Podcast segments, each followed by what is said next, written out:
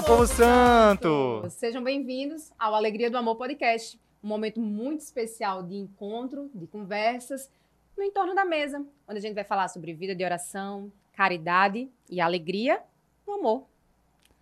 E hoje, nesse nosso primeiro episódio, nós temos um convidado muito especial, que é Bruno Maia, nosso padrinho do podcast, e nós somos da comunidade católica em adoração. Muito bem, gente. Boa noite. Uma alegria estar aqui. É, começando esse projeto hoje.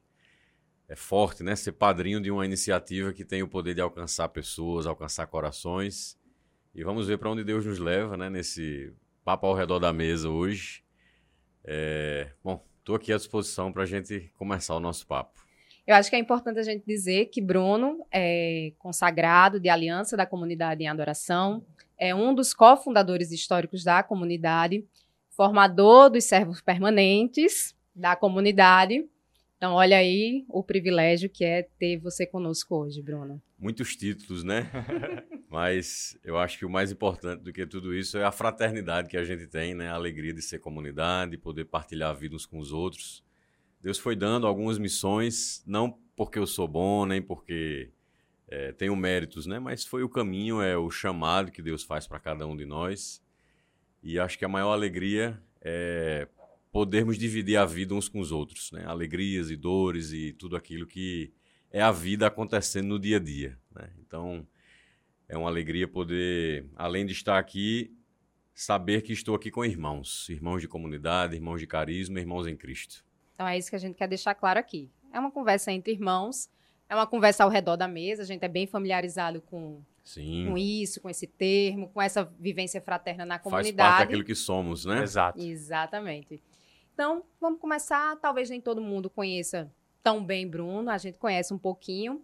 Mas, Bruno, a gente queria saber como foi a sua caminhada. Sempre foi católico, nasceu em família católica, é, dormiu no banco da igreja? Como é que foi isso? É um papo bom, né? Para a gente se conhecer um pouquinho e também as pessoas ficarem mais à vontade e acompanhar a conversa. Deixa eu falar um pouquinho de mim. Né? É, acho que como a grande maioria das pessoas no Brasil, de uma maneira geral, a gente vem de uma família que traz noções de religiosidade para a gente, práticas de fé, né? no meu caso, da minha família, práticas da fé católica. É, mas como boa parte da, das famílias, das pessoas, uma vivência de fé, digamos assim, um tanto superficial, é, fria em alguma, em alguma medida, distante, vamos dizer assim. Né? É, minha família é uma família formada de pessoas tementes a Deus. Meu, meus pais são tementes a Deus, são pessoas que é, têm fé mas podemos dizer que a, a prática da fé né, é algo mais assim à distância, um pouco naquela coisa de segundo um critério próprio e não, não trago isso com um peso nem com uma negatividade, mas mais no sentido de dizer que eu me senti em algum momento da minha vida chamado a ir além do que foi aquilo que eu recebi é, em casa. Né? Em casa recebi, é, além dos valores da fé, valores humanos extremamente importantes, né? honestidade, é, é, justiça e, e diligência para fazer as coisas. Então recebi né, essa, essa criação com, com muito amor é, e, e, com o amor humano na sua expressão mais pura, vamos dizer, né, dentro daquilo que a humanidade carrega, né, com virtudes e defeitos. Né, e, e acredito que todo mundo, de alguma medida, está enquadrado né, nessa, né, nessa fala aqui. E então fui criado nesse contexto familiar. É... Engajado em alguma paróquia? Não, nossa, nossa família não era engajada em, em nenhuma paróquia. Eu fui batizado, fiz primeira comunhão no colégio, né? E acho que isso por si só faz com Morou que a gente... Morou sempre em João Pessoa, Bruno? Sim, minha vida inteira eu morei em João Pessoa. Aliás, sou apaixonado por João Pessoa. Posso, posso dizer que eu também. Posso dizer que eu me apaixonei por João Pessoa. É, um, um, gaúcho apaixonado é. por João Pessoa. Sou apaixonado por João Pessoa, enfim, fui nascido e criado aqui. Estou é, com 35 anos e 35 anos vividos aqui em João Pessoa. É, e acho que essa coisa de fazer primeira comunhão no colégio deixa a gente assim um pouco sem a possibilidade de se engajar numa comunidade de fé, numa paróquia, enfim. Aí eu não, eu simplesmente era uma realidade que eu não conhecia é, é, a, a, a, vida da igreja, a vida pastoral e o que existia dentro da estrutura de paredes da igreja. Era uma coisa que não me foi nunca me foi apresentado isso. A catequese bem limitada. É, a catequese ali que vivi na escola, né? É, e uma, uma, coisa que me marcou é, da, da catequese de primeira comunhão e do dia da primeira comunhão em si, eu, eu tenho fotos ainda e é, não sei por qual razão, não tenho essa memória muito forte, mas por alguma razão o meu catequista ele me escolheu para na missa de primeira comunhão carregar o, evan o, o, evangeliário ali, que é onde seria lido o evangelho, né? uhum. né? E se me perguntassem naquele dia se eu tinha noção do que era aquilo ali, eu não, não tinha noção nenhuma do que é. Então, tô participando, tem, é, mas não sei o que é que tô fazendo é, eu aqui. sabia que tinha alguma coisa e que era uma missão especial, porque só uma pessoa Que era uma missão fazia importante, isso. né? O evangeliário não entra duas vezes, né? então entrou comigo.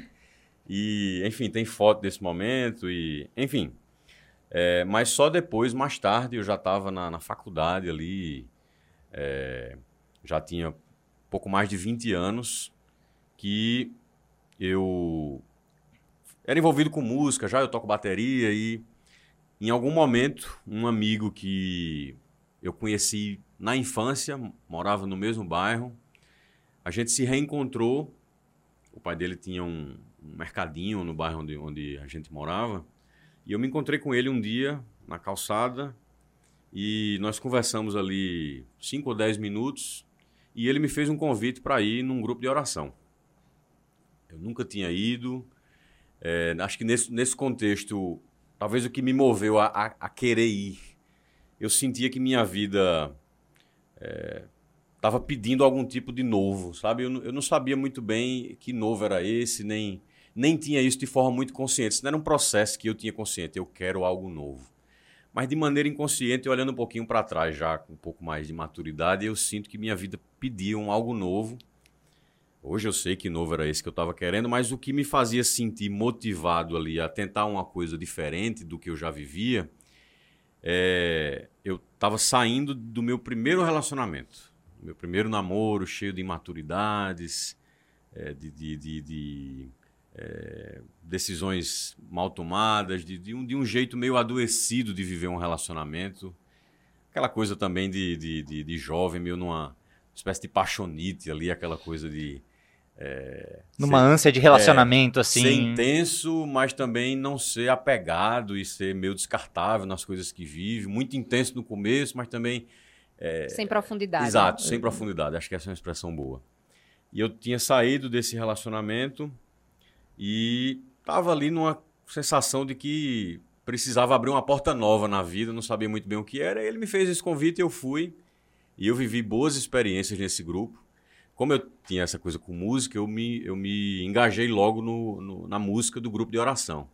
E era engraçado, eu, eu toco bateria, né? E eu levava a minha bateria completa, com quatro tambores ali, a caixa, vários pratos. E é, a maior coisa que tinha no grupo de oração tinha mais peças na minha bateria do que pessoas. Né? Tava meia hora para desmontar, meia não, hora para montar. A minha, a minha maior alegria não era o, o, grupo, que era um grupo de oração, não. Eu, eu, eu encontrava alegria ali em montar a bateria. Acho que eu fazia um barulho horrível. Porque, enfim, não sei como é que as pessoas aguentavam aquilo ali. Acho que se eu fosse um grupo de oração onde eu estava tocando bateria naquele tempo, eu ia ficar incomodado. que menino chato essa é, bateria. Que baterista chato. É. E, enfim, então, nesse grupo de oração, e, e, e aí passou-se um tempo, eu comecei a namorar uma outra menina, e aí ela me chamou para fazer o encontro de jovens com Cristo. Eu já tinha é, começado a frequentar o grupo de oração, fiz o encontro de jovens com Cristo. E aí, a partir daí, desse encontro, realmente eu posso dizer que nesse encontro eu vivi realmente um encontro com Cristo. E aí comecei uma caminhada, um, é, é, de fato, profunda, mais próxima ali a, a, Ali Cristo. foi a virada de chave. Isso, foi uma virada de chave. Foi a virada de chave. foi em auxílio? Foi, na paróquia Nossa Senhora Auxiliadora. Já com o diácono? Foi, o dirigente espiritual era nosso pai fundador, o diácono Eduardo. E aí lá eu conheci ele, lembro que fiquei muito encantado com a, com a palestra a dele. Enfim, foi uma coisa que me tocou muito. É, e quando eu olho para trás, eu percebo que desde os primeiros momentos do encontro, eu já estava ali muito mexido, sabe, com aqueles dias ali. E eu lembro exatamente a, o momento do encontro em que eu dirigi uma oração a Deus, acho que foi é a lembrança mais antiga que eu tenho de uma oração que eu dirigi a Deus, assim, de forma consciente. E ali eu me senti visitado por Deus naquela hora. E realmente aquilo é, me fez sair daqueles dias bem diferente. É, não é uma mudança automática e nem milagreira, mas foi algo que me fez mudar de direção. E aí eu passei a buscar outras coisas na minha vida. E é o que me trouxe até aqui hoje. Né? Mudou a prioridade, né? É. Mudou a prioridade da vida. Eu me senti realmente com o olhar conduzido para outra coisa, que eu não sabia que existia, não conhecia, nunca tinha sido apresentado, nunca tinha sentido. Né? E, e isso me fez entrar num processo de desconstruir para construir de novo. É, acho que o processo de conversão toca muito nisso. Desconstruir para construir eu desconstruí muitos conceitos, muitas coisas que eu trazia. Houve, pra vocês terem ideia, houve um tempo da minha vida que eu me dizia ateu, assim. Talvez, olhando para trás, é mais como uma... Talvez uma forma de estar tá engajado em algum grupo, que um grupo de amigos, ou chamar um tipo de atenção. Eu não me lembro de ter de forma consciente assim, essa sensação de sou ateu, mas era algo que eu dizia com a boca. Cheguei a dizer com a uhum. boca. Triste, ah, é, triste ateu, de mim ateu, disse isso, mas ateu disse. graças a Deus, né? Era. Não, não tinha, é, a, assim, a, de fato, a, a, noção do que estava dizendo. Né? Não tinha a noção do que estava dizendo. Mas, enfim, aí minha vida caminhou realmente de uma outra forma depois desse encontro. A gente falou aqui que você é um dos cofundadores históricos da comunidade em adoração. Como é que foi? Assim, já, já chegou, já sabia o que era. É, loucura. Já sabia o que era, onde é que ia dar, ou foi seguindo o fluxo? Não, hoje, inclusive, eu estava partilhando, desde o final de semana passado, que a gente teve lá no, no encontro na Arquidiocese do Rio, eu venho conversando um pouco mais com o nosso pai fundador, algumas coisas. Mas enfim, deixa eu falar um pouquinho do início, né? De como foi isso. Eu falei uma, uma loucura, não no sentido pejorativo, mas no sentido de que foi algo que totalmente inesperado, assim, né? Algo que e a gente consegue sentir, até pelas, pelo tamanho que a obra tem tomado. É, é muito claro que, que se, é impossível... se vocês soubessem. Não, e é impossível que, tornaria... que seja uma coisa nossa, assim, sabe? É, não tem condição nenhuma de. de, de... Não tem é, condição de ser humano, né? Assim, é, se da vontade humana, não. Por exemplo, eu só conheço vocês por conta do chamado que vocês receberam para estar na comunidade e não fui eu que chamei vocês. Não. Entende?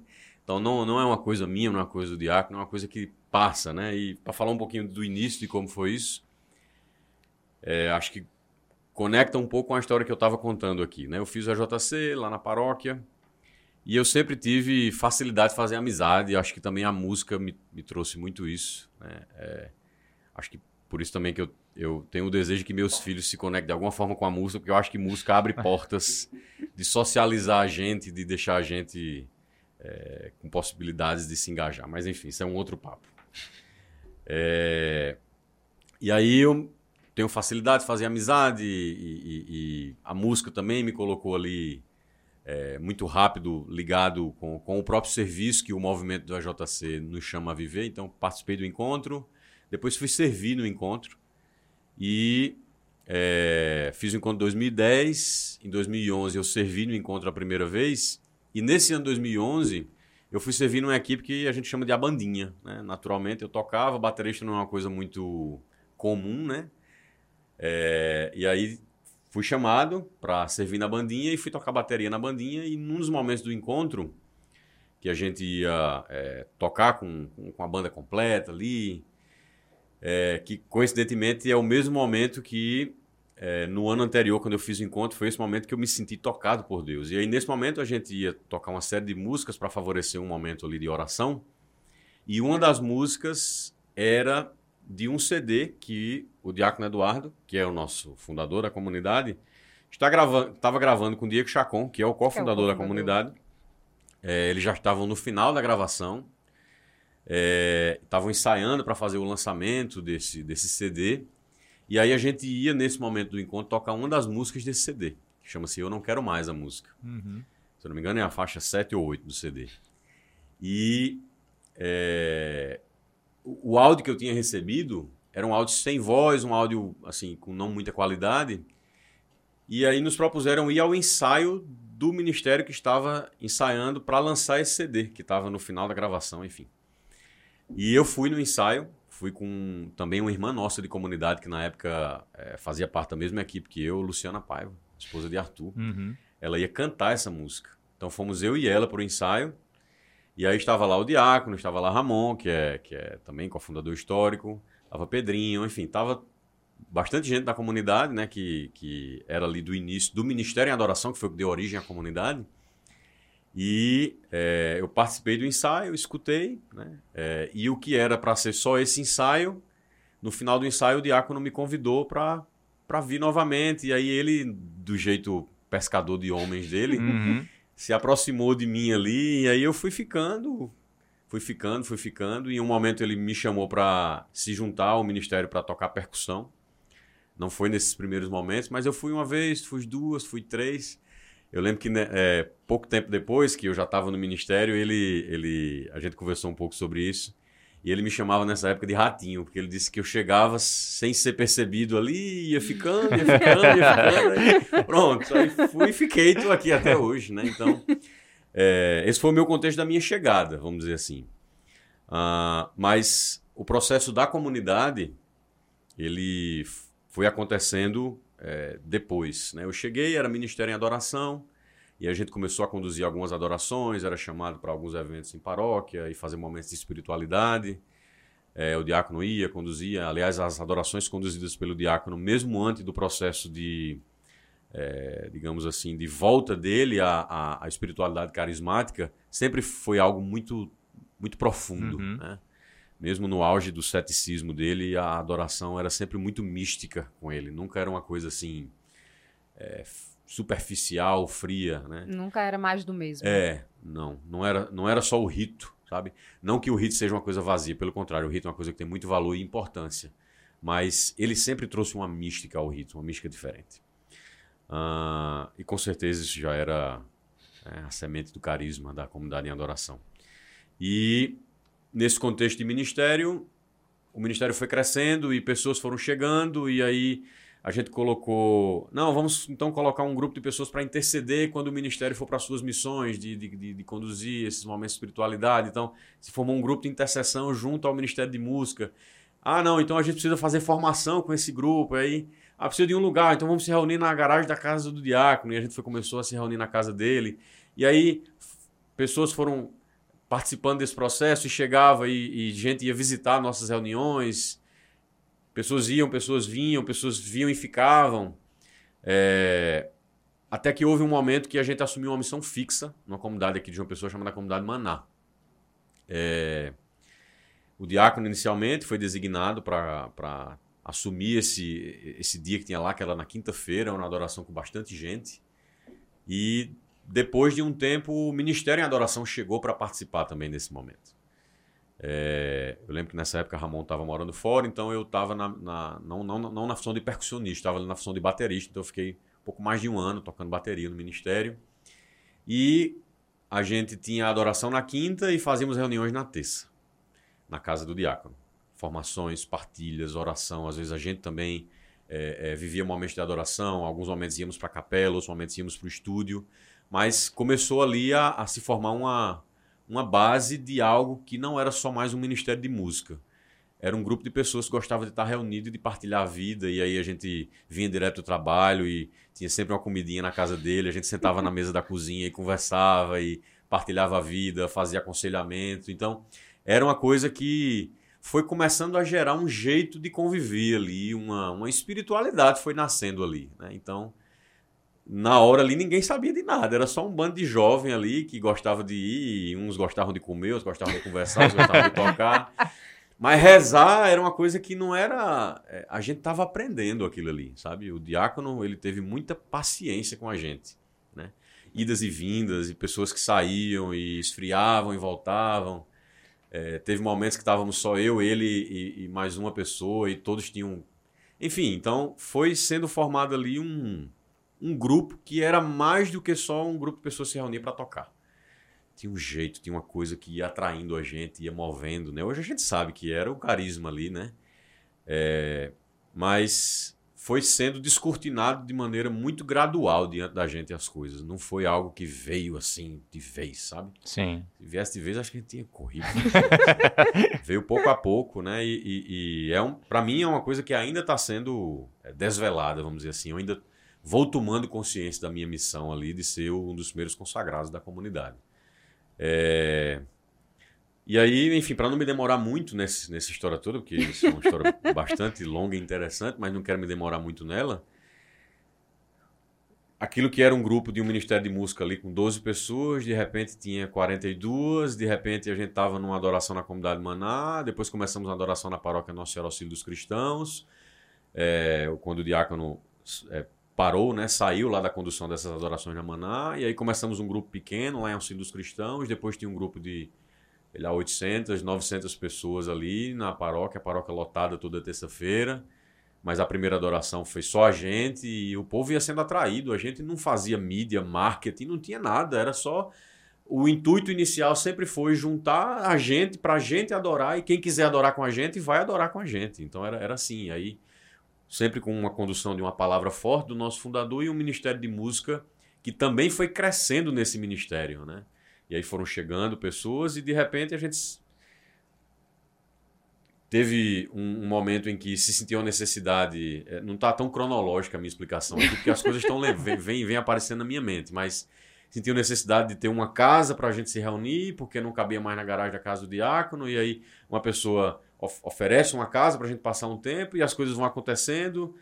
Enfim, e hoje estamos aqui com uma comunidade com mais de 600 membros e é, caminhando para onde Deus está conduzindo. Então, esse é um pouco do meu processo, tá? Eu tinha outras coisas que eu poderia acrescentar, mas aí vocês também me ajudem aqui para não ficar perdido não, sozinho e, na minha conversa. E tu, tu falou que saiu de um relacionamento, entrou na entrou na no grupo de oração e entrou em outro relacionamento e a gente abriu essa janela. Isso. E o relacionamento, o que, que aconteceu? Aí, né? É, o, o, que, que Deus falou, é, falou para você? Eu, eu, abri assim, é, é, é, eu abri aqui outra gaveta que foi a história da, da minha conversão, enfim, da comunidade. Que com certeza vai passar por esse relacionamento, Sim, né? Esse, esse relacionamento durou dois anos e meio, eu acho. E aí não, nós não continuamos. Né? Depois eu passei por outros relacionamentos ainda. E conheci a, a minha esposa, né? A, é, conheci Gabi, que é com quem eu sou casado hoje, mas já depois de um tempo é, de fundação da comunidade. Né? Uhum. Ela, ela, chegou, eu, eu a conheci na comunidade, é, nós começamos a namorar, e aí casamos, e hoje temos dois filhos. Estou fazendo cinco anos de casado esse ano. Né? É... Eu ia até te perguntar isso, Bruno vocação, sempre soube que seria matrimonial? Ah, não. Não. de jeito nenhum. Essa Por coisa, onde é que passou aí? Essa coisa de vocação é algo que também foi sendo apresentado a mim, né? É, acho que uma coisa que baliza, talvez, para ajudar a entender da minha história, quem eu sou e, e, e um pouco do meu processo, é o fato de que eu não fui, ao longo da minha vida, apresentado para essas realidades. A palavra vocação, eu acho que eu, eu não me lembro. Quando, com certeza foi depois ali dos, dos 23 ou 24 anos de idade que eu fui conhecer essa palavra e, e, e ainda um tempo depois o significado dela. Né? É, e aí, se a gente pegar aqui, né, para eu não ser tão, tão distante na minha, na minha história aqui, se pegar do ponto da minha é, experiência com Deus, da minha conversão, é, foi um processo muito intenso.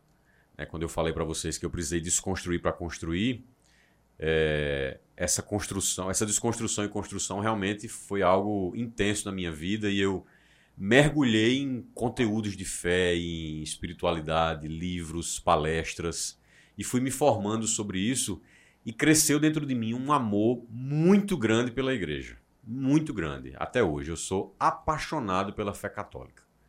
Assim, realmente é uma paixão que eu tenho por tudo aquilo que é católico e as expressões católicas da fé. Liturgia, doutrina, catequese, a forma pastoral da igreja ser, a estrutura da igreja. Eu sou apaixonado pela igreja, sou um apaixonado. E é, isso que roubou meu coração já no começo assim da, da, da minha caminhada me fez criar um amor também, uma admiração muito grande pelo sacerdócio.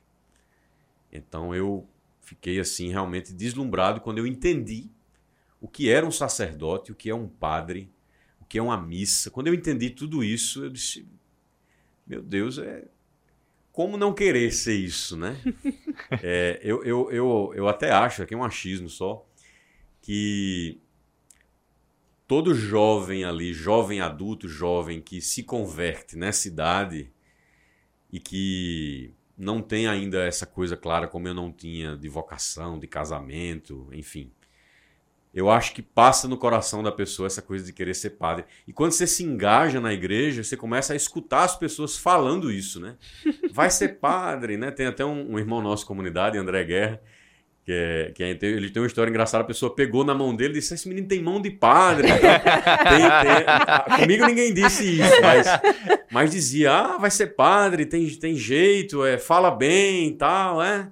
E aí tem cara de quem vai dar bons sermões. Isso. E aí eu, eu, eu comecei com essa coisa dentro de mim, não porque estava vindo de fora, mas eu me senti realmente é, um admirador do sacerdócio e eu confundi minha admiração com o sacerdócio com um chamado ao sacerdócio.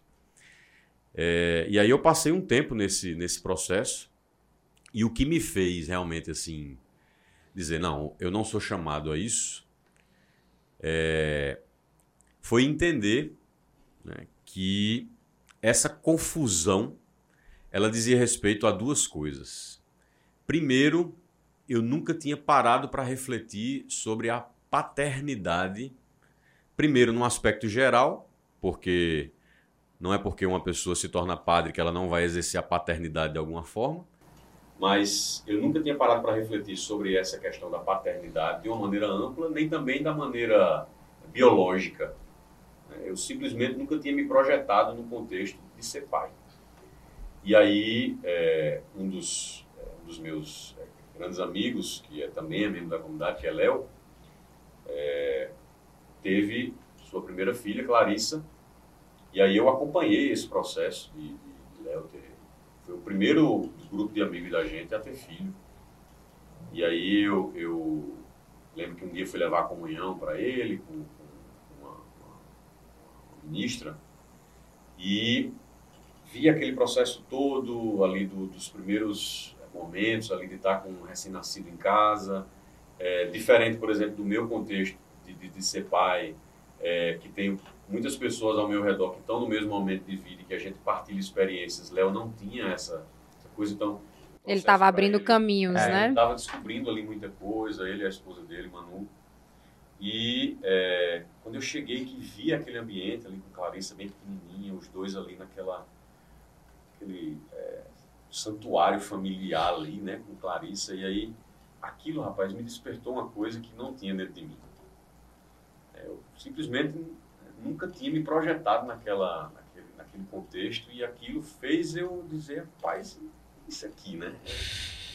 Eu quero. Eu quero isso para mim. É, e essa vocação, né? houve esse res... momento, e aí houve uma outra coisa também no discernimento de vocação como um todo, que foi, e aí num momento de oração, eu, eu, eu tinha viajado, eu estava em Roma, estava hospedado numa casa dos jesuítas lá em Roma, Colégio São Roberto Bellarmino. É, tinha viajado só para Roma, tinha fui recebido lá por um padre, padre Tuta. É, e fui à capela algumas vezes, fui, fui, fui turistar em Roma, mas aí estava fazendo um turismo ali também de experiência de discernimento, sabe? Estava é, numa casa onde tinham mais de 100 padres do mundo inteiro. É, e aí participei de. Estava bem acompanhado. Estava bem. Padre do Egito, padre do Japão, tinha padre de todo canto, todos jesuítas. É, e em um momento de, de, de, oração na capela, depois de ter feito um aconselhamento com um outro padre, é, muito sábio ele, não me lembro o nome dele agora. E conversei bastante com ele, abri bastante meu coração, trouxe muitas coisas é, da minha história. E aí ele me, me, me, me é, deu uma série de, de, de, direcionamentos no sentido de pense por aqui, reflita isso, será que isso não pode ser aquilo tal. E aí depois daquela conversa, que foi uma conversa que demorou umas duas horas, eu fui para a capela rezar. E fiquei lá mais umas duas horas rezando na capela. Não tinha ninguém na capela. Uma capela é, pequena. Estava bem de frente, sentado diante do sacrário. O sacrário estava fechado, a capela meia luz. E aí comecei a rezar, rezei, rezei. E de uma forma assim natural e espontânea, como é, como são as coisas de Deus, né? É, me veio claro como um dia que aquele meu sentimento de chamado ao sacerdócio tinha por trás também um quê de vaidade muito grande. E aí foi uma purificação que, que esse momento me fez passar. Né? É, essa coisa da vaidade de admirar a figura do que o padre é dentro de uma comunidade, não no sentido espiritual, mas no sentido da liderança que o padre exerce, no sentido é, de que as pessoas admiram, nossa, como né, todo mundo gosta do padre, todo mundo cuida do padre, todo mundo o padre para cá, o padre para lá, e eu, eu, eu fui seduzido também por esse aspecto, né? E me faltou o que é importante para a vocação, que é amar o sacerdócio e não a figura do sacerdote em si, sabe? Então, é, nesse mesmo contexto, assisti algumas palestras de Dom Henrique Soares sobre o sacerdócio, e aí ficou muito claro para mim, com essa questão da paternidade e da vaidade, é, que aquele não era o meu chamado. Né? Então, foi um processo, é, digamos assim, não foi trivial, não foi uma coisa que eu, eu consegui carregar sozinho, não. Eu precisei de pessoas para me aconselharem, né? E conversava sempre muito também com o diácono e ele sempre me deixava muito. Ele, ele nunca me direcionou, nunca me forçou a nada, né? Como um bom diretor espiritual. Uhum. É, ele também queria que a minha liberdade concluísse as coisas sem que ele forçasse a barra para algo. Né? Então, enfim, esse foi um pouco do processo de discernimento. E graças a Deus isso aconteceu, e aí hoje eu sou muito feliz e realizado casado, vou fazer cinco anos de casado, dois filhos, Maria Clara e João Pedro. Maria Clara tem três anos, João Pedro tem dois. E é isso. São os príncipes de titia. eu amo, são muito fofos. É, eu ia perguntar uma coisa. Quando chegou esse momento assim que você sentiu, fez não, não é para mim, o sacerdócio não está aqui. Veio acompanhado daquela paz? Ah, olha, eu sei que Deus é um Deus de paz, um Deus que nos traz a paz. É...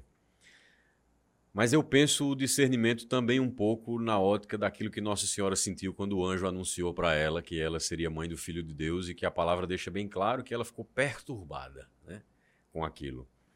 É, mas perturbada no sentido de como se dará isso. Né?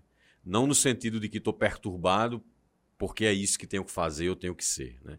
Mas como se dará.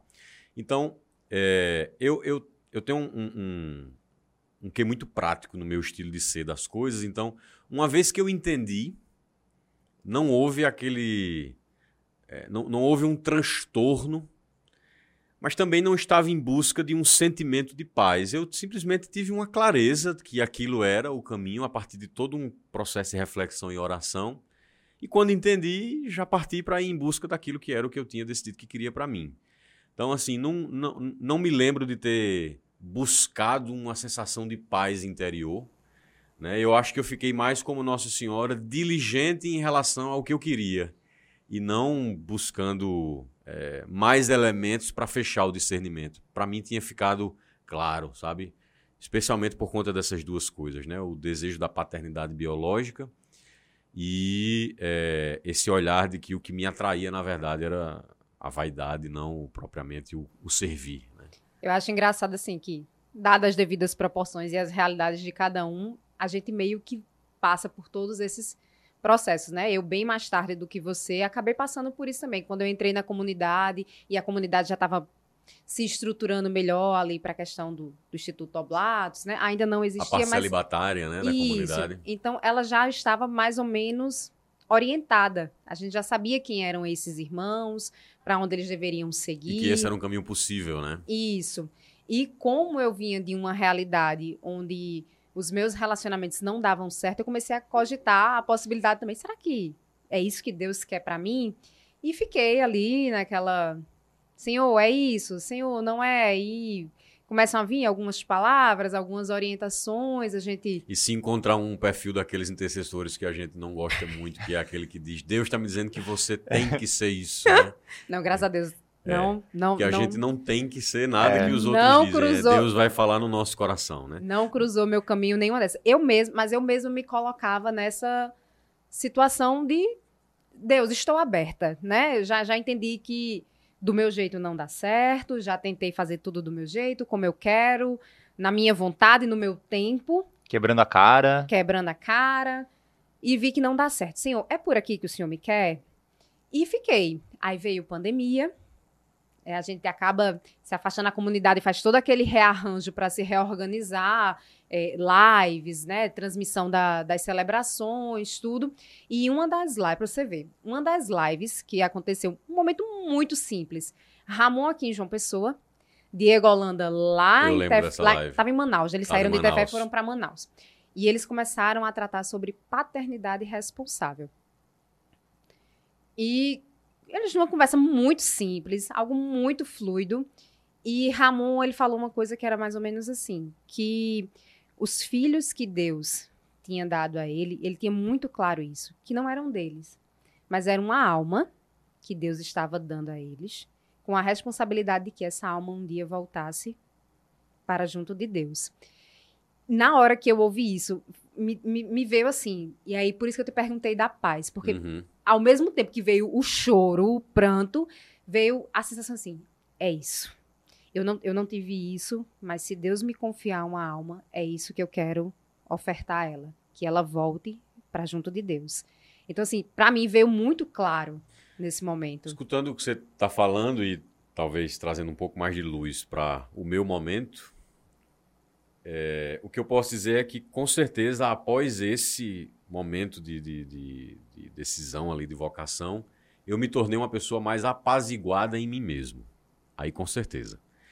Até a forma que eu entrei num relacionamento foi diferente, sem, sem uma sensação de, sei lá... De como se- atropelo, assim, É, de, de atropelando o relacionamento, né? Exatamente. Que é aquela Exatamente. sensação de tu querer avançar passos Exatamente. no relacion... num namoro que não há necessidade. Tu precisa primeiro se conhe- conhecer, né? Primeiro compartilhar momentos, viver momentos, né? Essa é a Perfeito. forma como você constrói tudo isso. Porque aí, aí ele veio e se aproveitou né, desse momento que eu tomei a minha decisão. Nós já éramos amigos, eu partilhei com ele. Ele até se surpreendeu. Ele fez: Não, mas você tinha alguma dúvida de que essa não era a sua vocação? Eu falei: "Ó, Não vou mentir, não. Eu acho, assim, me coloquei aberta à vontade de É, Deus. isso é uma coisa boa, a gente se deixar disponível, né? É, eu me coloquei aberta à vontade dele. Seja o- o que for que ele queira pra mim, eu quero. E aí foi- a gente já começou, a partir desse momento a gente começou a conversar como amigos ainda, mais focados. É tanto que quando a gente começou a namorar, a gente já começou a namorar sabendo que era pra. Sabendo pra o fim, casar. né? O, O o fim do no nosso altar. namoro ia ser no altar. E deveria ser assim com todo namoro. Exato, né? né? Não, não, não, não digo em relação ao fim no altar, mas em relação ao fato de que se namora com o propósito de se um dia, né? Exatamente. O namoro não tem o propósito de A ser um gente passatempo só é na isso, É, a exatamente. muito sobre A gente fala- a gente, tá, a falava gente tem muito mais sobre idade isso. pra estar. Pra É pra perder tempo, pa- sabe? perdendo tempo, ah, vamos perder tempo tempo, passar um tempo. Hum, Não, não tem lógica, né? E, e é claro que quem está escutando isso a gente falar é, tem que ter a consciência que existem as fases da vida, então também uma coisa é um namoro que se vive muito jovem, né? outra coisa é um namoro que se vive já com um senso de maturidade diferente, mas é importante que tudo na vida tenha propósito, né? e que as coisas não sejam só um fazer por fazer. Né? É, e o namoro é um, também um tempo bonito da vida que se precisa é, se encher de significado e de propósito, né? Porque senão a gente corre o risco de ou perder tempo, ou perder o tempo do outro, ou usar o outro só para satisfazer a si mesmo, que não é uma coisa legal. Né? E aí, enfim, mas também precisei de um tempo na vida para entender e para descobrir isso. Por isso que falei que quando passei por esse processo, me tornei uma pessoa mais apaziguada em mim, assim, com aquela sensação de é, agora sei melhor o que quero e quando a gente sabe o que quer, a gente fica mais em paz, né? Então, nesse sentido, eu posso dizer sim que, que houve essa, essa, essa paz, né? Não, eu, quando você me perguntou, eu levei mais para uma questão sentimentalista, sabe? Sim. Ah, o sentimentalismo aqui, né? Porque é, se, se, a gente, se eu pudesse falar um pouquinho só mais sobre essa questão do processo de discernimento, não o meu, mas de discernimento de uma maneira geral, às vezes eu, eu me preocupo, até pelo fato de ser formador na comunidade, acompanhar pessoas, de que a gente romantize demais o que significa discernir, sabe? E esperar caia de Deus escrito o que você tem que fazer. Quando que, na verdade, tudo que Deus quer é que o homem e a mulher, com a sua liberdade em Deus, decidam. Né? Então, isso é uma coisa muito importante. E aí entra a intimidade com Deus, a oração, né? É, também a oração dos irmãos. Eu falei naquela hora, ah, intercessor tal. É importante que o irmão reze por nós para ir ajudando a confirmar aquilo que Deus vai colocando no nosso coração, né? A vontade de Deus, ela vai ser, vai ser brotada em nós a partir daquilo que são os desejos do nosso coração. É muito importante a gente purificar o desejo, é, é, saber é, querer em Deus a partir do que é é, à medida do amor de Deus, né? porque a gente tem um desejo muito troncho e, e, e, adoecido pela nossa forma de amar egoísta. Então, à medida que a gente cresce no amor a Deus, o discernimento vai ficando uma coisa mais natural no processo de ser gente, de viver. Né? Vai deixando de ser uma coisa assim romantizada, em que eu quero que Deus diga que é, o caminho é A ou B, e naturalmente eu vou entendendo quais são os caminhos a partir do meu processo de intimidade, de oração, com Deus é como um rio que vai correndo para o mar, sabe? Então, também o processo de discernimento vocacional ele vai sendo é, conduzido dessa forma simples. Veja, no meu caso, Deus foi me sinalizando algumas coisas no meio do caminho. Né? Mas se eu não tivesse buscado, se eu não tivesse buscado ter boa intenção, se eu, se, eu não, se eu não tivesse revestido de um querer purificado, não porque eu sou puro, mas porque eu fui buscando em Deus isso, eu talvez tivesse metido os pés pelas mãos?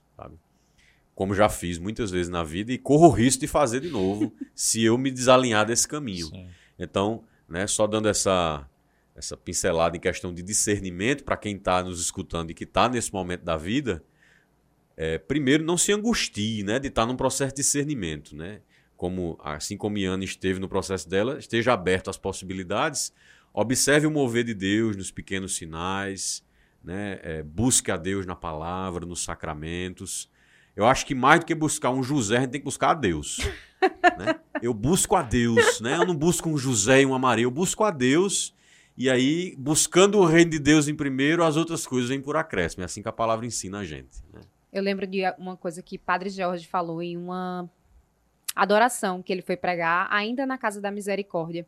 E ele falava justamente sobre isso. Ele, e, ele falou, ele sentia isso. Ele dizia assim: "Eu tô falando para alguma menina que está aqui, não se angustie, porque quando vem de Deus tem cheiro de céu."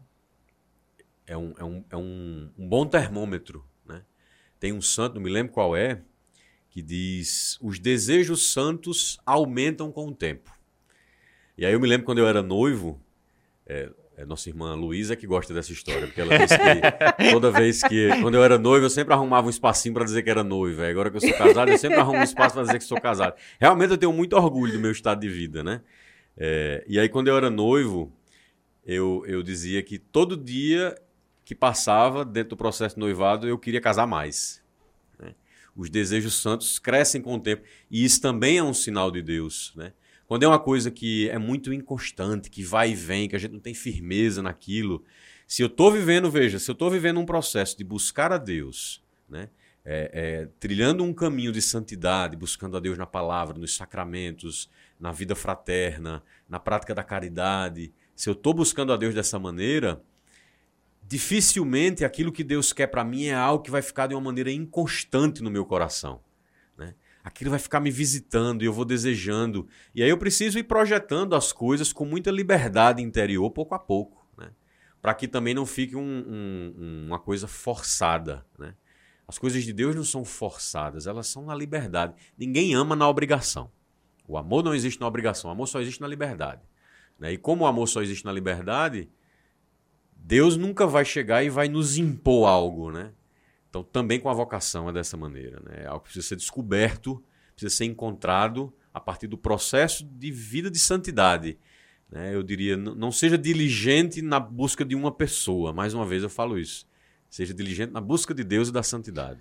Teve, teve algo que me marcou muito Bruno, na, na pandemia, né? teve, teve a Crisma. Né? A comunidade proporcionou a, a Crisma e Yane estava fazendo a crisma e eu estava de ouvinte, estava sentado de boa fazendo as minhas coisas. Colando a minha crisma. É, eu estava sentado de boa fazendo as minhas coisas, bem tranquilo, e tu começou a dar uma aula sobre matrimônio na crisma. Eu parei, literalmente eu parei tudo que eu estava fazendo. Na, nos primeiros cinco minutos de aula, eu parei, eu disse, caramba, só isso aqui já tá valendo muito. Vamos ver o que, que vai vir mais. E nós conversando antes do, do podcast aqui, e tu explanou algumas coisas. Né? Eu acho que, que vale a pena a gente aprofundar só um pouco em relação a isso, porque tem algo muito específico e especial naquela aula que marcou muito, sabe? E a gente. Foi uma virada de chave pra gente também. Ah, Até porque Tiago passou pelo. Foi casado, né? Na igreja, passou pelo processo de nulidade. Mas ele, ele relatou, isso ficou muito claro para ele. Que aquela formação de duas horas, eu acho, ali, que a gente teve na Crisma, valeu muito mais do que o curso de noivos que ele de um fez à final de semana. Entendeu? Porque foi muito profundo. Foi muito profundo. E foi muito didático também. A- aquele contexto era uma turma de crisma que a gente tem sempre na comunidade. E nessa turma eu era o catequista, né? Eu estava fazendo as formações, é uma, uma turma de crisma mais de adultos, jovem adultos. E estávamos no estudo dos sacramentos ali, né? A segunda parte do Uhum. catecismo. E aí fomos falar do sacramento do matrimônio, que é, é lindo, né? Assim, a, a estrutura do sacramento, aquilo que é o sacramento do matrimônio, é uma coisa assim encantadora. né? Então eu tenho certeza que o que tocou seu coração não foi a, tão somente a didática da formação em si, mas é o sacramento em si, sacramento a graça si, que ele carrega. né? Exatamente. É, que move realmente o coração da gente. E eu já escutei outros testemunhos também de pessoas que, quando de fato se aproximam da compreensão do sacramento de um jeito mais é, aprofundado, mais rico, né? E nada mais é aquela formação do que o que está no catecismo da Igreja Católica.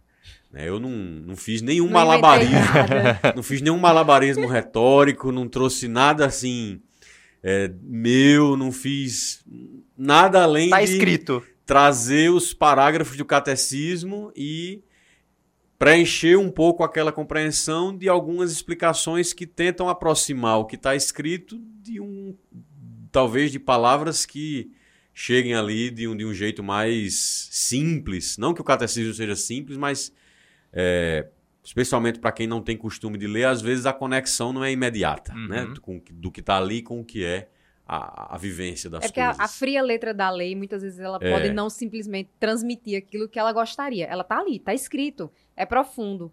Mas a gente, às vezes, falta só aquela pessoa que vai dar o tom que a Sim. gente precisa para ter a compreensão. E esse é o papel do catequista, né? É unir esses dois mundos e aí eu é, realmente ah, é, tenho um amor muito grande por essa missão de, de- de- de trazer o catecismo, né?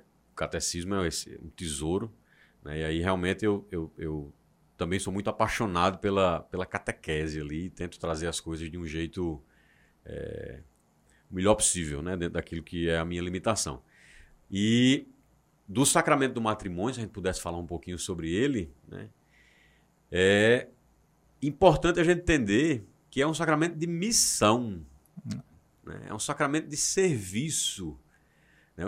A gente tem os sacramentos de iniciação cristã, os sacramentos de cura e os sacramentos de missão. E isso por si só já é uma grande lição, porque muita gente busca o casamento, busca o sacramento do matrimônio, não nessa dinâmica de assumir uma missão, mas na dinâmica de querer é, talvez realizar-se, encontrar alma gêmea, encontrar a felicidade, Ou ser servido. sim, ou ser servido. né? E Nosso Senhor já disse: Eu não vim para ser servido, eu vim para servir. né? E como diz, é atribuída a Santo Agostinho essa frase: Quem não vive para servir, não serve para viver. né? Eu não tenho certeza se a frase é dele, mas é atribuída a ele. Tá na conta dele. É, tá na conta dele. Né? Como, como disse a, a Milton, se a gente não sabe de quem é, de que é de Santo Agostinho, De que a chance de Agostinho. acertar aumenta muito. Ou de Agostinho ou de Tomás de Aquino. Mas enfim, se não, se não for dele, é uma frase é, que carrega uma sabedoria, de todo modo. Uhum. Né? E o sacramento do matrimônio ele vai colocar a gente nessa dimensão, né? que é a dimensão da cruz. Né? A dimensão da cruz, não só na dimensão dolorosa, mas também na dimensão gloriosa que a cruz nos encaminha para. Né? É, a dinâmica de morrer para viver, a dinâmica de morrer para ressuscitar, de, de, de, de é, dar para receber. Né? Então, é, mesmo que a gente não espere, né? como diz é, a Sagrada Escritura no livro do Atos dos Apóstolos, a maior alegria em dar do que em receber. E a dinâmica do matrimônio é essa, e o sacramento nos conduz para isso. É, então, é, saber disso é uma coisa extremamente importante, e eu penso que as pessoas chegam ali naquele contexto da catequese sem essa dimensão, muitas vezes. Né?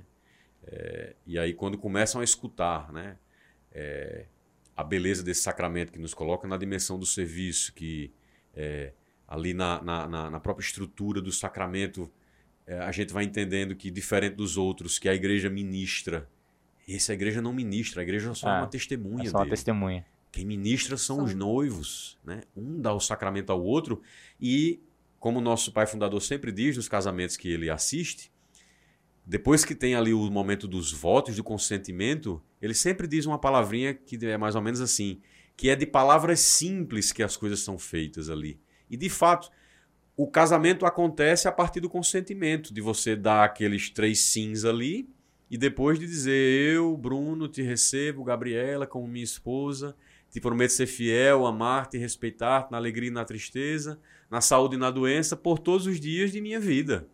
Pronto, e quando eu digo isso para ela e ela diz isso para mim dentro daquele momento, nós estamos casados. Né? E aí naquele momento, uma graça de Deus vai passar a nos acompanhar como casal, a nos assistir. E essa graça, ela de fato faz a diferença nas nossas vidas. Porque se antes do sacramento, o casamento ali, a união do homem e da mulher, que é marcada assim pelo pecado, assim como toda a humanidade é, iria estar amparada somente no esforço humano de fazer aquilo, Agora a graça de Deus vem elevar o nosso esforço humano ao, ao impossível, ao sobrenatural, a fazer com que os nossos atos de sacrifício uns pelos outros passe a ter significado de salvação diante de Deus. Eu passe a, a, a, a encontrar o, o, olhar de Deus com a minha oferta, que vai chegar a Ele agora de forma agradável por conta da graça que o sacramento me deu. Então, é, isso um olhar mais místico ali do que é o sacramento do matrimônio. Né? E, e, entender também que nas alegrias e tristezas que a gente vive, a graça de Deus vai estar ali para nos sustentar. E que Deus uniu homem e mulher com o propósito de que essa união dos dois testemunhe o que é o amor de Deus para o homem. Não o homem no sentido masculino, Sim, mas para a raça humana. Para a raça humana. Né? Então, o, um, um, casal unido em matrimônio é uma testemunha do amor de Deus para com a humanidade. E como tá difícil a gente conseguir encontrar isso de um jeito puro hoje no mundo, né? Por que, que a gente se emociona quando vê um casal de longas datas, né? Porque tá cada vez mais raro a gente encontrar a fidelidade, né? Eu, eu é, convivo com pessoas fora do contexto de, de, de, uhum. de, de caminhada, de fé, e é, eu eu percebo, eu assisto como é, é comum é, as pessoas quererem testar se dá certo primeiro. Eu entendo de onde vem essa mentalidade, mas eu tenho uma visão um pouco diferente dessa. É, sem querer ser crítico nem dizer que A ou B está errado, mas só trazendo uma reflexão sobre uhum. esse jeito de tentar fazer as coisas, sabe? É... As pessoas buscam testar se dá certo. Então é assim: vamos morar juntos para a gente descobrir se a gente consegue ser casado mesmo ou não. Né? E aí eu penso que quando você entra dessa forma, você sempre deixa a vassoura atrás da porta. Exatamente. Definiu bem, viu? Você deixa sempre um pé dentro e um pé fora. Exatamente. Porque é assim. Eu tô aqui, mas se uma coisa der errado, eu já disse de antemão que a gente veio aqui para ver se dá certo, então eu vou me embora. E isso faz com que eu me distancie do que é o amor. Porque o amor ele mora exatamente em aprender a renunciar a mim. O amor mora na contrariedade do que eu vou renunciar a mim para ir ao encontro e servir ao outro. Esse encaixe que quando eu entro sem essa mentalidade de ver se vai dar certo, eu me vejo mais impulsionado a fazer, porque estou aqui, dei um sim, sei que é um sim para a vida toda, né? E que parece uma coisa impossível, mas o nosso Deus é um Deus do impossível. E aí, para que aquilo não pareça um fardo impossível de carregar, né? É, vai, vão haver os encaixes humanos, mas jamais eu deveria estar entrando com essa consciência de que se eu for contrariado numa coisa que eu acho que é o que não deu certo, porque é assim, vamos ver se vai dar certo. Mas o que é não dar certo? Pode ser uma coisa para você, pode ser uma coisa para mim. Pode ser que o simples fato de, é, sei lá, eu, eu, eu me desgastar porque a convivência com aquela pessoa me dá raiva porque aquela pessoa é bagunçada. Então, eu me chateio porque aquela pessoa é daquele jeito, é bagunçada, então não deu certo, realmente, nosso casamento não está dando certo porque eu simplesmente não quero gerar um encaixe, que é só o amor que nos faz viver esse encaixe, e vou embora. Então, essa forma de pensar, ela é diferente daquilo que o evangelho nos chama a viver. Tá? É diferente. Quem quer viver realmente dentro do que é a dinâmica do matrimônio, daquilo que Deus pensou para a união do homem e da mulher, vai precisar entrar nessa dinâmica do renunciar a si, né? Que é essa forma de fazer hoje, de vamos ver se vai dar certo. Pode ser até que dê certo, pode ser que tenham pessoas que chegaram e têm casamentos que deram certo, estão unidos. É, é, é, até, vamos dizer assim, mais bem casado do que outras pessoas que têm o estereótipo da fé ali. Não é esse o meu ponto. O meu ponto é que essa mentalidade ela já me faz começar de um jeito que não é na dinâmica do amor de Deus. Essa lógica que está muito comum hoje em dia, não? Se casar, se não der certo, separa. Isso. Eu, eu penso sempre assim, que se você já começa assim, você já, já tá, assim, no mínimo disposto a não tentar fazer dar certo. Sim. Eu Isso penso... é muito ruim. Isso. É algo que a gente conversava muito quando a gente era, quando a gente começou a namorar, sabe, Bruno? E a gente falava muito sobre isso.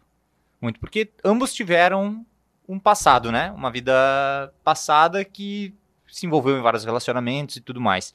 Então nós direcionamos o nosso namoro para nos conhecer, rezar em cima disso, né? Ter a, a direção espiritual do, do, pai fundador, do diácono, a gente foi conversar com ele para buscar os melhores caminhos para a gente seguir e terminar o nosso relacionamento no no altar, lá no altar.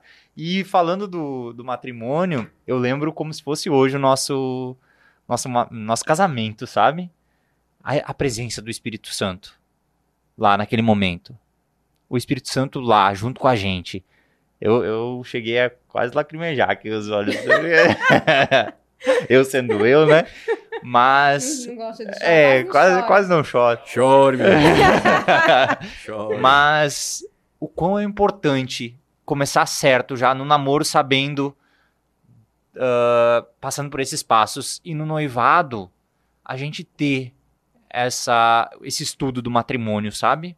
Passar por um curso de noivos mesmo, de verdade, ler o catecismo, que é algo que abriu os olhos quando quando a gente quando eu assisti, né, quando eu estava de ouvinte, abriu os olhos o catecismo. E tá perto de quem busca viver um casamento Exato. desse jeito. Olha, é tão importante para os jovens que estão nesse processo ter pessoas que inspirem esse jeito de viver, sabe? A gente tem tanto mau exemplo já, tanto contra-exemplo, né? É, é, coitada da estrutura familiar, é tão massacrada no tempo de hoje, é. né? As pessoas já não querem mais ser família, já não querem mais ter filhos, já não querem mais casar. E aí, como é importante ter pessoas que testemunham isso com a vida, é, nem precisa, talvez, conhecer com profundidade a doutrina, mas que tem essa intenção no coração de eu quero que o meu casamento seja testemunho do amor de Deus nesse mundo. Eu acho que foi até, não sei se foi nessa formação ou foi em outra que a gente teve da Crisma também. Você disse a, a frase de Chesterton, Chesterton, que eu ouvi pela primeira vez, né? Que ele diz assim que a coisa mais extraordinária do mundo é um homem comum, sua mulher comum e seus, seus filhos, filhos comuns. comuns. E assim, eu, eu posso dizer assim, a nossa comunidade, graças a Deus, é, é muito fértil, né? Sim. como nos evangeliza é, ver essa construção familiar e ver famílias sendo famílias e ver os seus filhos. Vou, vou, vou até aqui falar uma coisa que eu assisto em toda missa. É, na hora da comunhão, você vai pegar ou Maria Clara ou João Pedro para que eles estejam no seu colo quando Isso. você vai receber a comunhão. Sempre. E, e, assim, eu não sei qual, qual a sua intenção, nunca perguntei, nunca falei isso, mas é algo que eu, que eu vejo, que eu admiro que assim, se Deus nos confiar uma alma, que a gente quer que ela partilhe desse momento também. É, isso foi uma coisa espontânea, eu não fiz isso, é, esse gesto que você comentou, não foi algo assim, quando eu tiver um filho um dia eu vou fazer isso. Nada contra quem está vendo isso e se inspirando para fazer isso também. Mas foi algo que brotou do espontâneo do meu coração, e ali o que eu quero é que eles estejam envolvidos no que significa aquilo ali para a gente, sabe? É muito engraçado quando eu comungo. Às vezes minha filha fica querendo abrir minha boca para ver, pra ver o que é que tem. E, e, depois, quando eu me sento, ela tenta ainda. Aí eu digo, filha, é, papai, é, é, o Jesus agora está no coração de papai. Aí ela levanta minha camisa para querer ver. É, é, muito interessante isso, né? E, e, o mais novo, assim, ele é, é, tem dois anos, então o entendimento ainda é diferente do daqui, já, já, já tem três. Mas ele também fica meio curioso com aquele momento. E é bonito ver que, de forma espontânea, hoje, meus filhos começam a cantar músicas que escutam na missa. É... Hoje, é engraçado, é...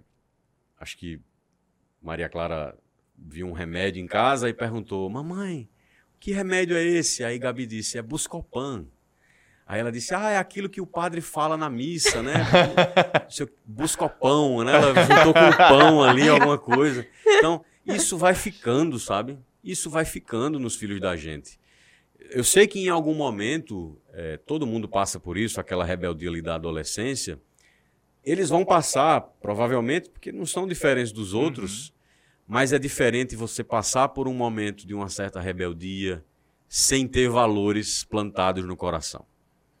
E eu quero, de uma maneira muito espontânea, que eles possam ir crescendo, como diz nosso pai fundador, misturado ali com a poeira da com comunidade, a com a poeira do altar, sabe? É, essa é a minha intenção. E, e é, é, minha missão, né? É, é eu sou pai, né? Então, como pai, eu preciso conduzi-los ao pai, né? Que é Deus. Né? A minha paternidade vem da paternidade de Deus e seria pobre, injusto e pequeno de minha parte privar eles de conhecer um, maior, um amor maior do que o amor que eu tenho por eles que é o amor de Deus. Ah, então, esse é meu, esse é meu desejo para eles. Caramba. Amigo. Aí quando vocês me perguntam por que que, que a gente se emociona, né, com as partilhas que a gente tem em comunidade, é, é por isso, porque a gente cresceu num ambiente onde a gente não teve, né? Pelo menos eu não tive. E, e, e ver isso, e ver pais e ver mães que se preocupam em ofertar isso aos seus filhos, e assim, eu não, estou querendo desmerecer os meus pais, eles também não tiveram. Né? Então você Ninguém dá o que não tem. Exato. É. Ninguém pode ofertar aquilo que não conhece, ninguém pode amar aquilo que não conhece. Então, assim, eu conheço, eu, eu tenho exemplos e eu sonho com isso. Se, se estamos sonhando o mesmo sonho, eu e Deus, eis-me aqui. É, e fizeram um voto no altar. Esse eis-me aqui já foi dado no altar. Dado no quando altar. prometeu receber os filhos que Deus mandar e educá-los na lei de Cristo da igreja. Né? Então, esse é um dos votos lá que a gente faz. Um dos sims que a gente dá no altar é esse. Né? E ficar aberto, né? Na hora que Deus quiser, Ele fará. Né? Se Ele quiser, Ele fará. E os filhos é, são realmente um, um dos maiores dons né, que Deus nos dá. É, a experiência de ser pai me colocou diante da necessidade de procurar ser melhor para entregar a meus filhos um pai melhor, né? uma pessoa melhor, para que meus filhos é, tenham a oportunidade de ter o melhor de mim. Né? E, naturalmente, é uma experiência também cheia das contradições das nossas humanidades não só a experiência da paternidade, mas a experiência do, do matrimônio em si. Né? É importante a gente dizer que o sacramento nos dá essa graça, mas nós não ficamos livres da nossa humanidade pecadora e decaída. Né? Ela vai, ela precisa, como uma ferida que está ali, ser cuidada e velada, porque vez por outra a gente se pega preso nos egoísmos e não livres na graça de Deus, dentro do casamento, dentro da criação dos filhos. Né? É... Há de se dizer também que viver a dois é de verdade um desafio. Né? E claramente precisamos dizer: nem todo mundo nasceu para casar. Exatamente. Nem todo mundo nasceu para casar. Né? E, e, talvez essa fala liberte uns, deixe outros em crise, né? Mas é verdade, a gente tem que dizer a verdade. Conhecereis a verdade e a verdade vos libertará. E é...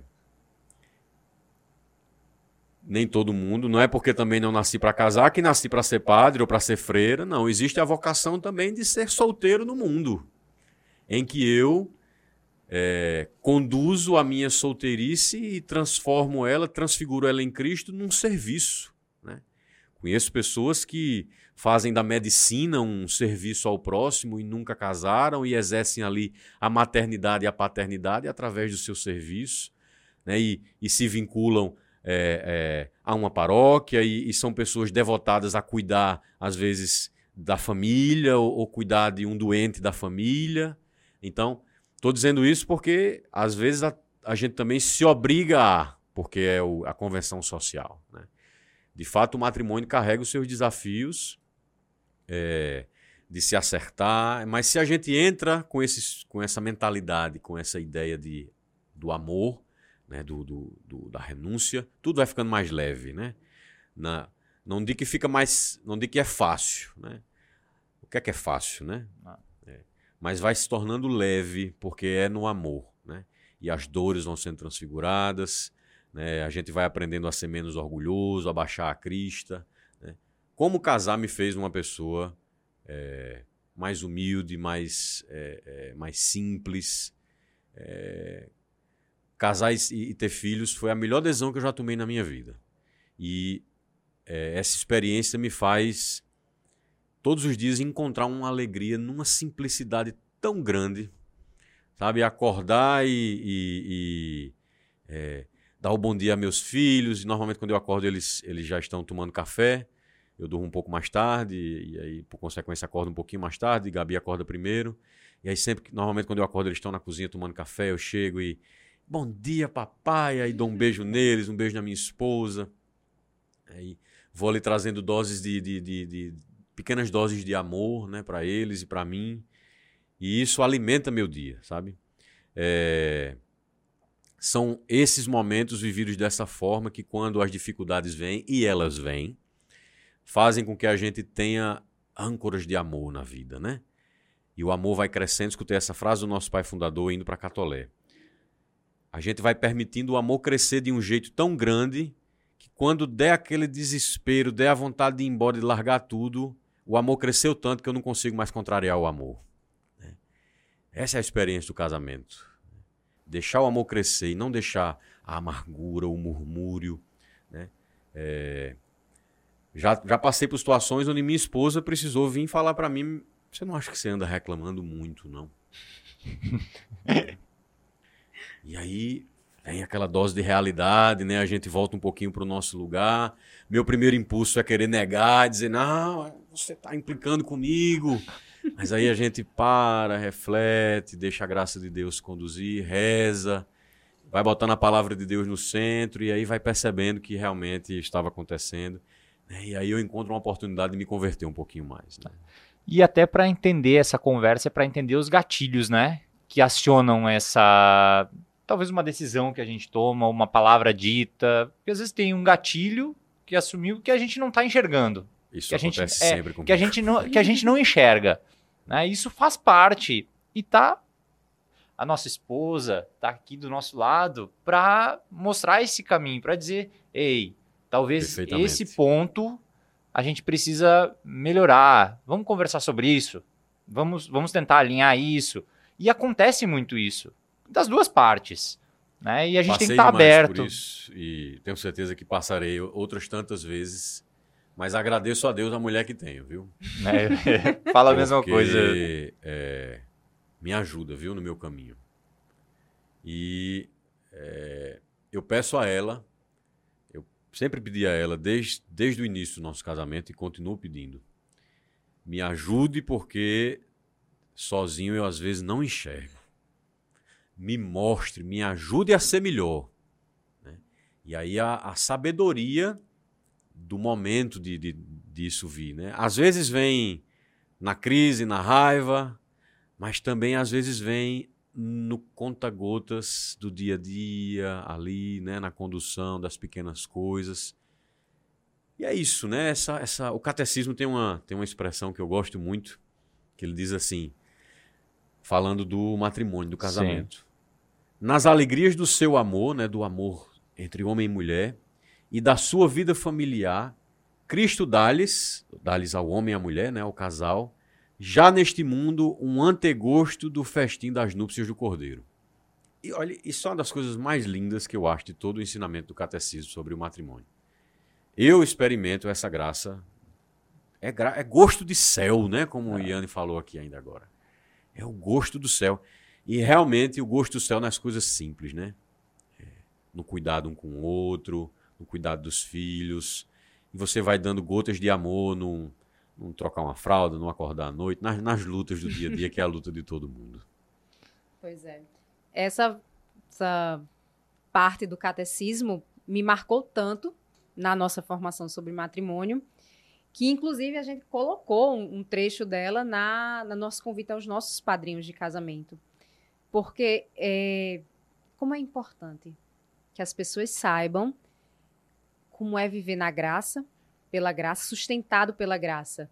Né? E, e, saber que nessa relação que construímos enquanto casal, sustentados pelo sacramento do matrimônio, a gente vive ainda aqui na terra uma antecipação daquilo que vamos viver Sim. na glória. Como Deus é bom, né? Olha só como ele é generoso, olha só como ele é generoso. Ele deu a oportunidade da gente poder viver essa antecipação, esse gostinho de céu ainda aqui na terra. E também precisa de um coração aberto para perceber esse gosto de céu em coisas que às vezes não parece o céu que a gente acha que é o céu. né? Nas nossas a vontades, gente, às né? vezes cria umas idealizações daquilo, né? E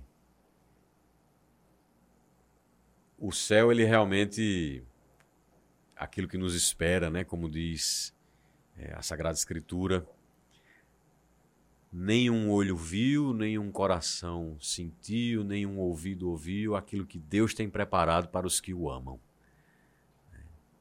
E para quem é chamado a essa vocação, viver o, o dia a dia da vida de casal, de casal ali, o casamento, com essa esperança no coração,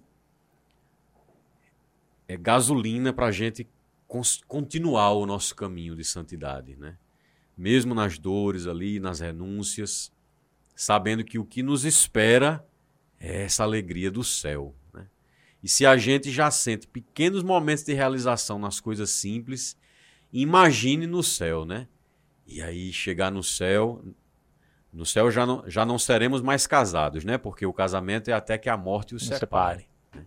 Então no céu ninguém é casado mas não significa dizer que lá perderemos a memória de que fomos casados. Né? Lá estaremos unidos a Cristo e uns aos outros nessa unidade perfeita que é essa união com Cristo. E saber que isso é o que nos espera, essa, essa alegria, né?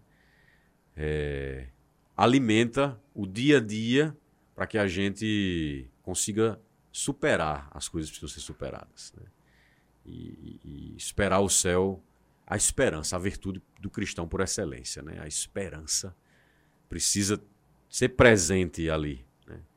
É... Eu tenho sempre comigo, né, na minha, na minha vivência dessa vocação, quando as coisas difíceis vêm, eu tento ser ali espiritual, me colocando diante de Deus, mas também prático na minha humanidade de vamos fazer o que precisa ser feito. Uhum. Né? Então, é, enfim, situações que a gente pode enfrentar de, de, de dificuldade na criação dos filhos, fazer o que precisa ser feito e deixar a graça de Deus fazer o resto. É aquela velha história assim que o pessoal diz assim que acha que esperar em Deus é ser é ficar parado e deixar que Deus vai tomar conta, mas não.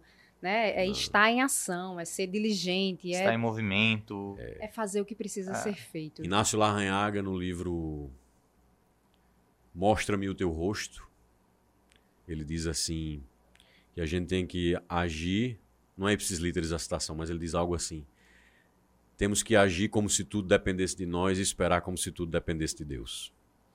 Né? Então, fazer a nossa parte. Por que, é que eu puxei isso? Porque no casamento cada um tem sua parte, seu uhum. papel, né? Então, homem cumpra a sua função de homem, mulher cumpra seu papel de mulher, sua função de mulher, né? Quando a gente deixa de cumprir a nossa parte, vai desgastando, vai ficando difícil, vai ficando pesado e muitas vezes é a partir daí que a coisa vai desandando. Né? Tiago tem uma frasezinha que ele sempre diz, né? Que num relacionamento todo mundo tem que dar 100% dos seus 50%. Exatamente. tem que dar não tem como. Senão vai desandar. Desanda mesmo.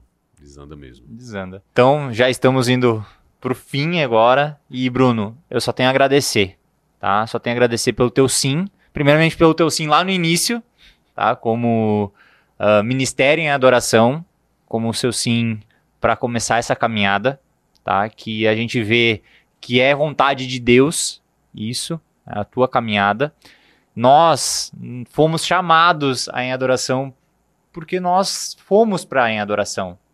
Né? Então, nós fomos chamados pelo carisma em adoração, né? que brotou do nosso pai fundador, Diácono Eduardo.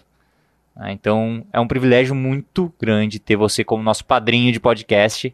Obrigado. Esse foi, esse foi, o nosso primeiro episódio de muitos outros que estão por vir. Foi um chamado de Deus. Realmente, a gente sentiu no nosso coração uh, ter esse podcast, a gente já tinha o Instagram e a gente levou para o pai fundador e ele abençoou esse projeto, né? João Batista, né? Somos João Batista, né? De anunciar, de anunciar, né? aplanar os caminhos. E com, é. com intrepidez, com ousadia no espírito, né? Estamos aqui nessa missão. Faço, faço minhas palavras de Tiago.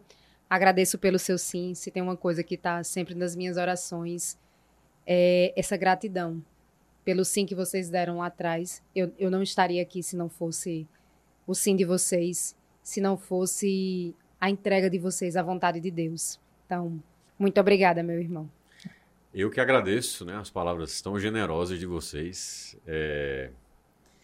Estou é... feliz que a gente está dando início né, a esse projeto aqui, o Pontapé. Foi uma conversa maravilhosa, me senti à vontade, né, aqui com Se irmãos. deixar, vai madrugada dentro. Tranquilamente. É só botar mais água aqui no meu copo que a gente vai. E dizer assim que Deus tem grandes coisas a fazer. Quando a gente dá o nosso sim e que a gente se coloca à disposição, mesmo como disse o Papa Bento XVI uma vez, lá no início do pontificado dele, mesmo nós sendo sendo instrumentos insuficientes nas mãos de Deus, mas ele sabe agir com instrumentos insuficientes. Né? Me sinto é, assim, instrumento insuficiente nas mãos de Deus, mas disponível né, para que Deus me conduza na minha vida, como vem conduzindo. Então, a alegria toda minha de estar aqui, muito feliz. É, estarei junto aí acompanhando os próximos episódios, não mais aqui aparecendo, mas pensando, rezando junto, né? Contem comigo nessa missão, né? Estou assumindo isso aqui como uma missão, não como um título de honra, ah, é o padrinho, não. Estou assumindo como uma missão, né? Para que a gente possa fazer desse projeto realmente algo segundo o coração de Deus e não segundo o que a gente acha que é o melhor. É, vamos realmente nos doar para que a partir daqui almas sejam alcançadas, pessoas sejam alcançadas por essa palavra, por esse momento, de palavras simples, né? Então que Deus abençoe esse projeto que está iniciando hoje, que Deus abençoe essa, disponibiliza essa disposição de vocês, esse sim que vocês estão dando. Perseverem. É, quando um projeto começa, vem coisas contrárias para desestabilizar a gente, mas não se desestabilizem. Sigam, porque tenho certeza que Deus tem daqui muita coisa para fazer e para realizar, e a gente não tem assim visão de para onde Deus quer nos levar, né? Às vezes a gente começa a coisa de uma forma tímida, acha que vai ficar ali é, só num escopo pequeno, mas quando a gente menos espera, a coisa toma uma proporção que a gente não imagina. Então, que Deus conduza, porque com Ele conduzindo a gente sabe que vai para um caminho bom. Amém. E também eu quero convidar para você que está nos assistindo, nos escutando, a entrar no nosso site alegriadoamor.com.br que a gente deixou um e-book lá para você baixar sobre quebrando as muralhas no relacionamento. Eu acho que faz muito sentido, conta um pouco da nossa história, da nossa caminhada na, na, na em adoração, como a gente chegou na em adoração e também mostra como a gente começou o nosso relacionamento e até o fim do nosso namoro que foi no altar. E apesar do, do título do e-book ser Quebrando Muralhas nos Relacionamentos, conta também como construir aí, de fato, o caminho de santidade que é trilhado nessas construções dos relacionamentos, que podem conduzir até o altar ou não. Ou não. Como o Bruno bem disse, nem todo mundo é vocacionado, né? Ao ou matri... pelo menos pode ser vocacionado, mas não com aquela pessoa, né? Exato. Exatamente.